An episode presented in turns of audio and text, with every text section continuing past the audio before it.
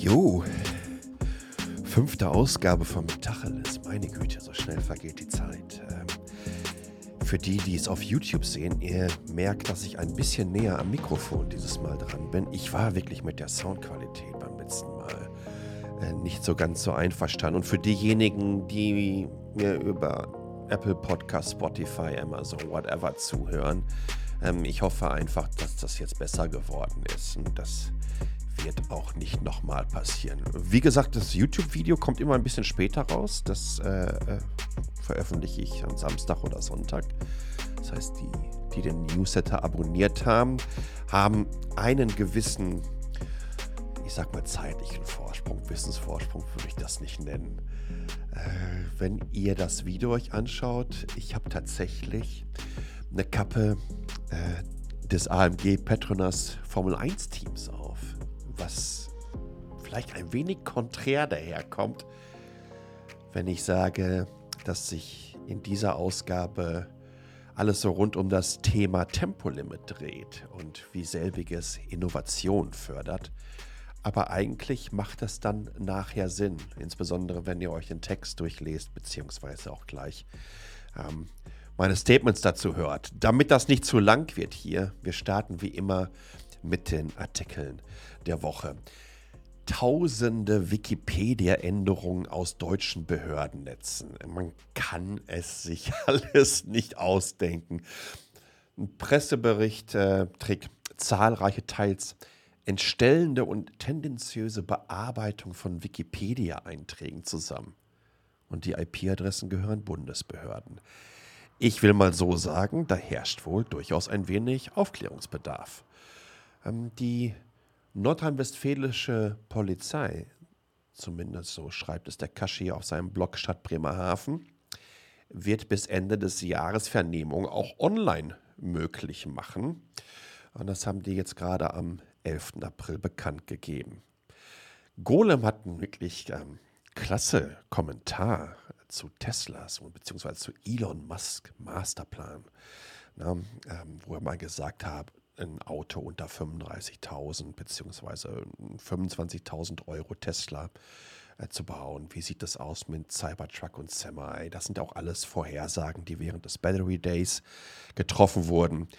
Und da wird gesagt, Teslas Masterplan ist gescheitert. Also äh, wenn du deine Kommentarspalten gefüllt bekommen möchtest, dann haust du so eine Überschrift rein. Das Schöne ist, der Artikel ist wirklich hervorragend recherchiert und bestätigt eigentlich meine Eindrücke bezüglich dieser Company. Autonomes Fahren, Mobileye und äh, Deutsche Bahn vereinbaren eine Partnerschaft. Das freut mich wirklich wahnsinnig.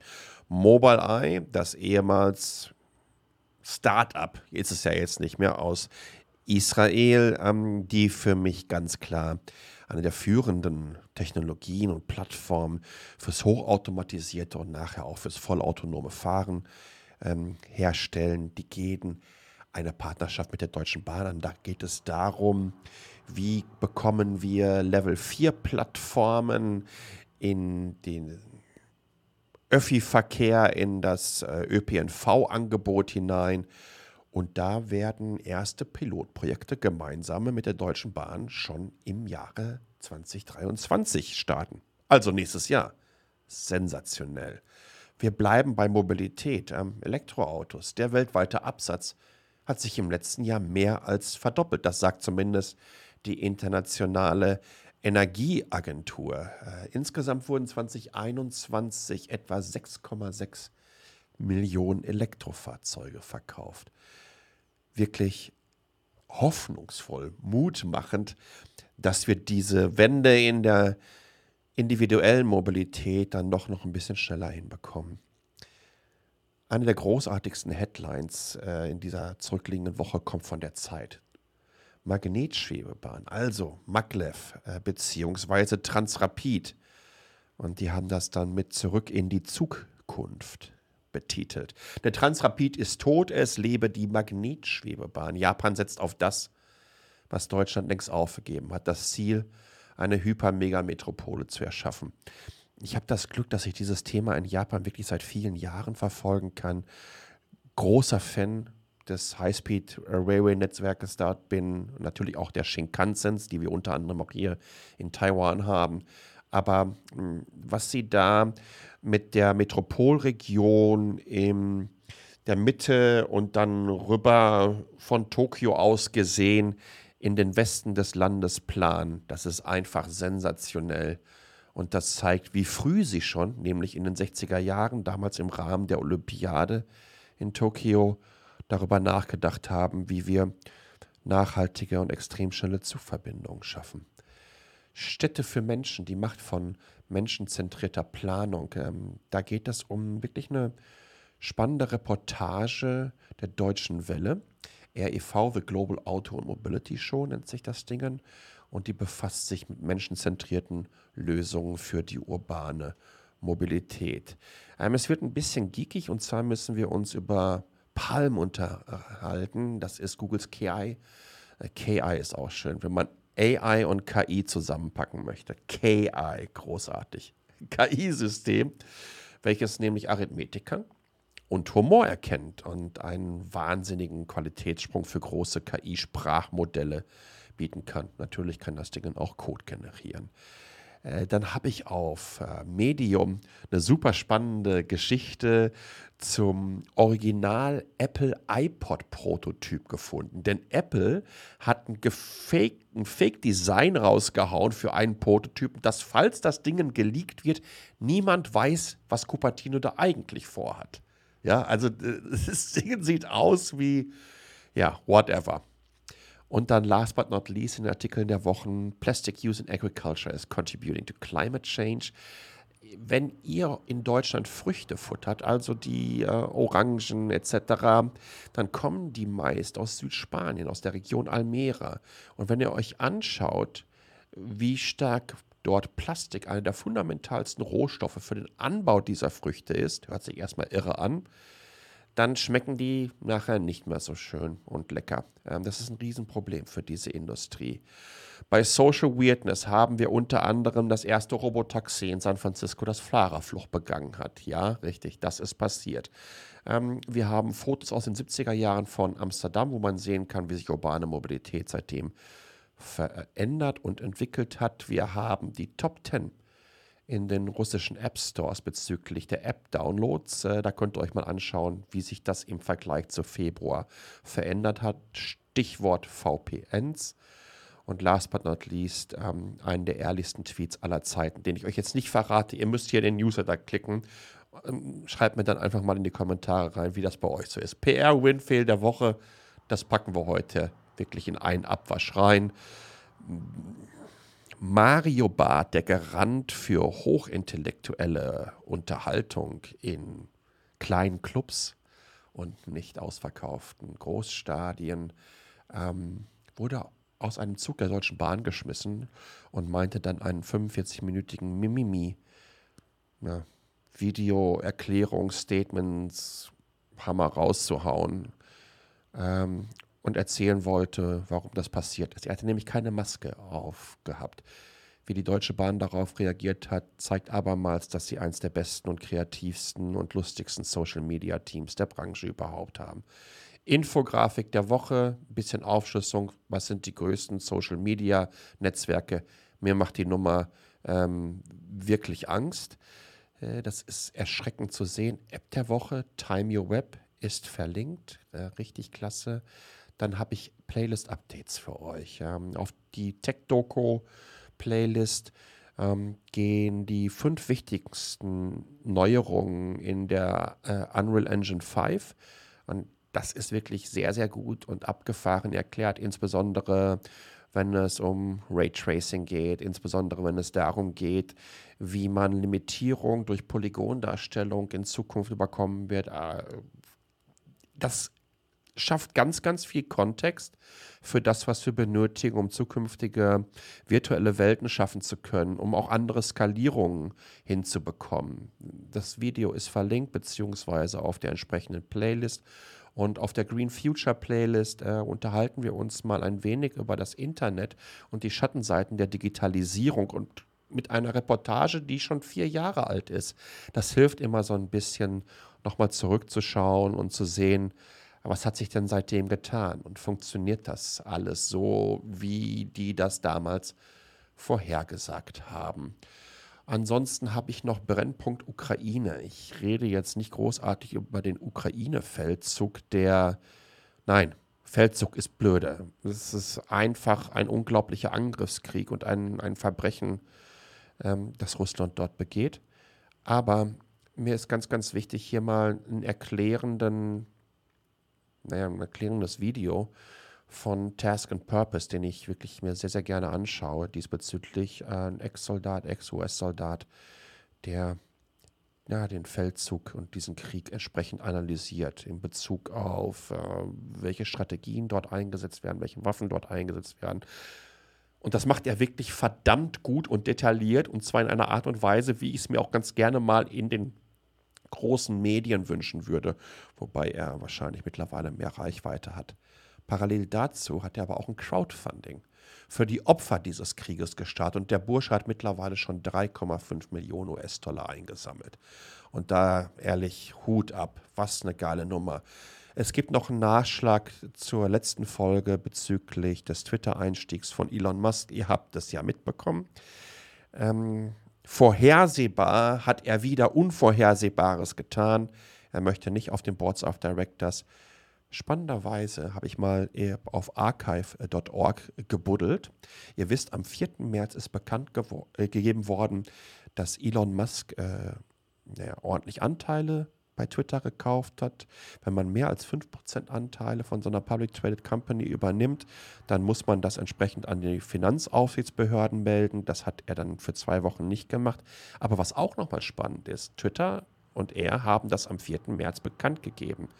Und ich habe herausgefunden über das Webarchive, indem ich mir mal angeschaut habe, äh, wann auf der Webseite von Twitter, also auf dem, im Investorenbereich, ähm, die Auflistung äh, für die Mitglieder des Boards of Directors bekannt gegeben wurden. Und ups, da finde ich doch dann tatsächlich äh, einen Eintrag vom 1. April im Webarchive. Und da wurde Elon Musk schon genannt. Vier Tage bevor das bekannt gegeben wurde. Du kannst dir das einfach alles nicht mehr ausdenken, was du mit viel Geld für Schmufix betreiben kannst. Wir kommen zum großen Thema. Meine Güte, da werde ich aber auch laut. Tempolimit in Deutschland. Ich habe da wirklich viel drüber geschrieben, weil diese Diskussion mir so unfassbar auf den Sack geht, wie sie geführt wird. Und ich möchte hier nur ein paar Beispiele. Und ja, ich würde durchaus sagen, dass ich ein Liberaler bin. Mit einem ganzen Schwung Sozialem und vor allen Dingen richtig schön grün überpinselt. Also eigentlich bin ich offensichtlich ein Freund der jetzigen Regierung.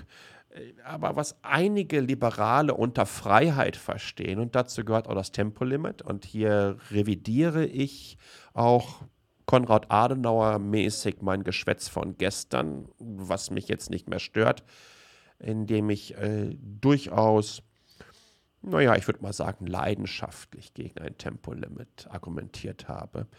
Das hat vielleicht auch ein wenig damit zu tun, dass ich Geschwindigkeit durchaus liebe und absoluter Motorsportfan bin. Deswegen auch die Kappe. Aber inzwischen sehe ich das einfach eine Ecke anders. Ich glaube, Motorsport gehört auf die Rennstrecke.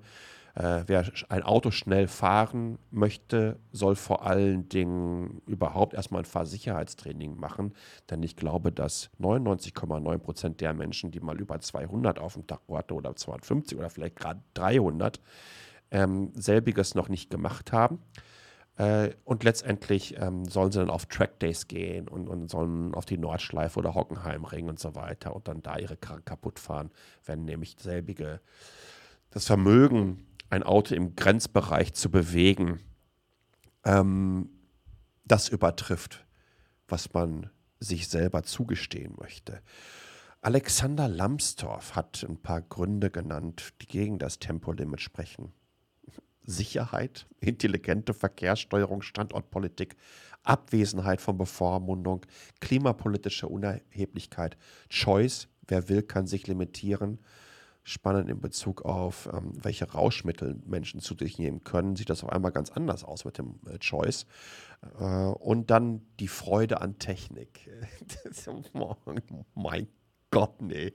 Bei allem Respekt vor Alexander Lambsdorff, aber bitte verkauf uns doch nicht für blöde. Es, das ist peinlich. Ich, also ich fühle mich persönlich dadurch ein bisschen beleidigt. Ähm, aber ich glaube, das gesamte Thema äh, ist einfach falsch aufgezogen. Wir reden in einer Tour von Limitierung, anstatt die Chancen in einem Tempolimit zu sehen für die Innovationskraft des Standortes Deutschland. Ich glaube, dass Limitierungen immer zu Innovationen führen.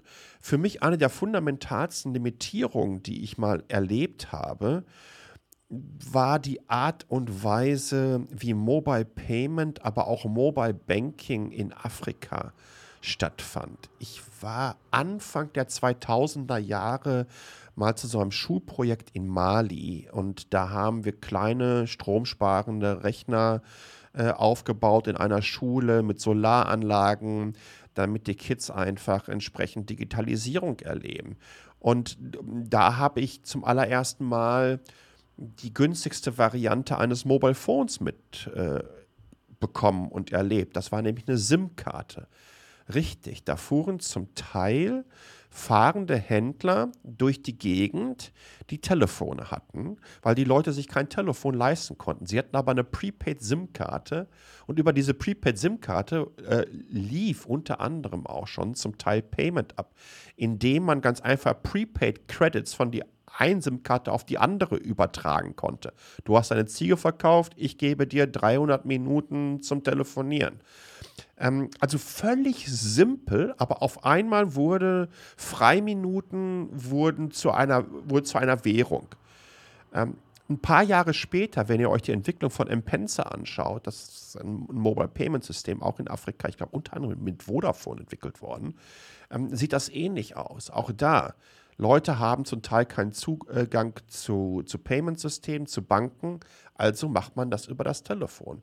Wenn ihr euch anschaut, wie das im Sport aussieht, und da nehme ich ganz gerne mal wieder den Motorsport ran, ähm, da gibt es knallharte Regeln. Da werden die Entwicklungen entsprechend beschnitten.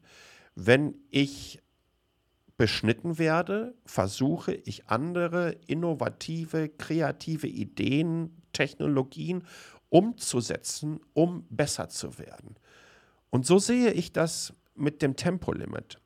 Ich glaube, dass unsere Ingenieurinnen und Ingenieure in Deutschland, wenn sie sich nicht mehr der Knute des höher, dicker, schneller, weiters unterwerfen müssen und insbesondere endlich nicht mehr mit noch mehr PS den nichtlinearen Energieeinsatz, den es benötigt, um Luftwiderstand bei zunehmender Geschwindigkeit überwinden zu können, etwas entgegenzustellen, um Autos auf die Straße zu packen, die aussehen wie aus vier oder fünf Duplo-Bausteinen mit Leder. Äh, mit, mit Leder ist auch schön. Leder haben sie innen drin meistens.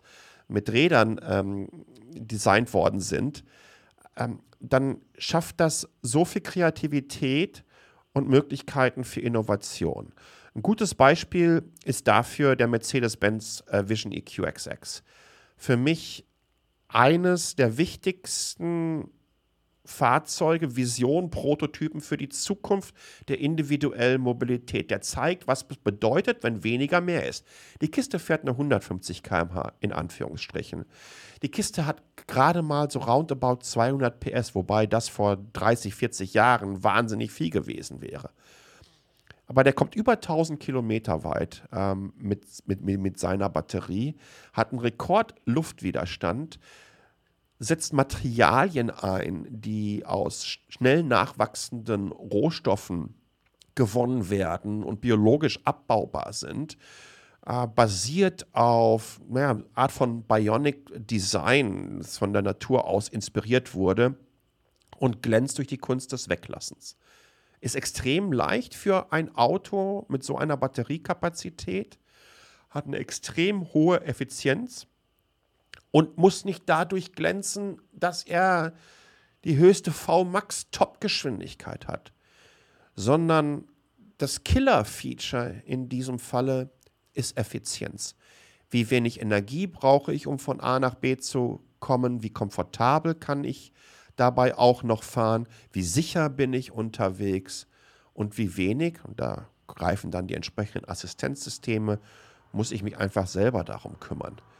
Und wenn das ein Tempolimit triggern könnte, und davon gehe ich aus, weil dann brauchen wir neue und andere Möglichkeiten der na, Differenzierung von Wettbewerb, dann werden die deutschen Hersteller genau selbiges auch entsprechend umsetzen. Ich bin mittlerweile absolut für ein Tempolimit. Es spricht überhaupt nichts dagegen. Wir sparen innerhalb kürzester Zeit wahnsinnig viel Energie ein. Okay, es gibt noch etwas, was dagegen spricht. Und das ist eine Entwicklung, da muss man wirklich sagen, ich weiß jetzt nicht, wie man das rein wissenschaftlich und technologisch so schnell lösen kann. Denn der Bundesverkehrsminister hat ja gesagt, wir haben gar nicht genug Schilder, um ein Tempolimit umzusetzen. Sollte es irgendwo da draußen Zuhörerinnen und Zuhörer geben, die eine sensationelle Idee, und ich bin mir ziemlich sicher, dass ihr damit kurz vor dem Nobelpreis stehen dürftet, ähm, haben, um diese Schilder hinzubekommen, dann glaube ich auch, dass wir im nächsten Schritt auch so sensationelle Ideen kommen wie ja, automatisierte Verkehrsleitsysteme, die dann zum Ende der Dekade uns helfen, dass wir hochautomatisiertes Fahren auf unseren Autobahnen sehen werden, in dem Fahrzeuge sich in Kolonnen über Platooning-Systemen zusammenschließen und damit vielleicht nochmal 3, 4, 5 Prozent effizienter von A nach B kommen. Meldet euch einfach in den Kommentaren. Ich glaube, wir haben eine Riesenchance, wenn wir das Tempolimit und die Debatte und Diskussion zu selbigen einfach anders aufziehen, uns anders positionieren und als Chance für den Standort sehen. In diesem Sinne, vielen, vielen Dank für all euren Support. Diese Ausgabe ist ein bisschen länger geworden, drei, vier, fünf Minuten. Aber ich hoffe dennoch, dass es euch Spaß gemacht hat. In der nächsten Ausgabe werde ich mich, falls es nicht, nicht irgendwie was Besonderes dazwischen kommt, mal über Erdbeben unterhalten und was es mit einem macht. Denn lustigerweise habe ich gestern einen Zoom-Call gehabt, da ist genau selbiges äh, geschehen. Und vor vier Wochen habe ich das zweitstärkste Erdbeben während meiner Zeit hier in Taiwan erlebt. Das war ein 6.6er. Damit ihr wisst, was ein 6.6er ist. Naja, ich glaube mal, das, das wird für die meisten der deutschen Städte reichen, um wirklich fundamentale Schädigungen an der Bausubstanz hervorrufen zu können, beziehungsweise ein oder andere Gebäude zum Einsturz bringen dürfte. Und das hatten wir letztens hier wieder gehabt. Ich rede da mal ein bisschen drüber, was mit euch macht im Kopf, wie wir Technologien einsetzen, simpelste Technologien, um ja, den Schaden zu äh, minimieren, Menschen entsprechend darauf hinzuweisen. Und wie es sich generell anfühlt, äh, in einem Land zu leben, was am Rande des pazifischen Feuerrings liegt, wo Erdbeben tagtäglich sind. Wenn ihr mir vielleicht, falls ihr über Apple zuhört, noch äh, Stern geben könntet, wenn euch der Newsletter gefällt, dann schickt ihn doch an eure Freunde. Wenn ihr den Newsletter richtig hasst, dann schickt es schickt ihn das Podcast oder den Newsletter doch an die Leute, die ihr gar nicht mögt. Das würde mich wirklich freuen. Ansonsten Thumbs up, Kommentare und so weiter. Ist das, Ab ist das Applaus, ist auch schön, ist der Applaus des Künstlers am Mikrofon, beziehungsweise derjenige, der seine Fingerkuppen mit dem verbindet, was zwischen den Ohren abläuft und dann über eine Tastatur letztendlich in ein Backend für diesen Newsletter gehauen hat. Vielen, vielen Dank dafür. Es macht mir so viel Spaß. Ähm, bis zum nächsten Mal. Bleibt gesund und passt auf euch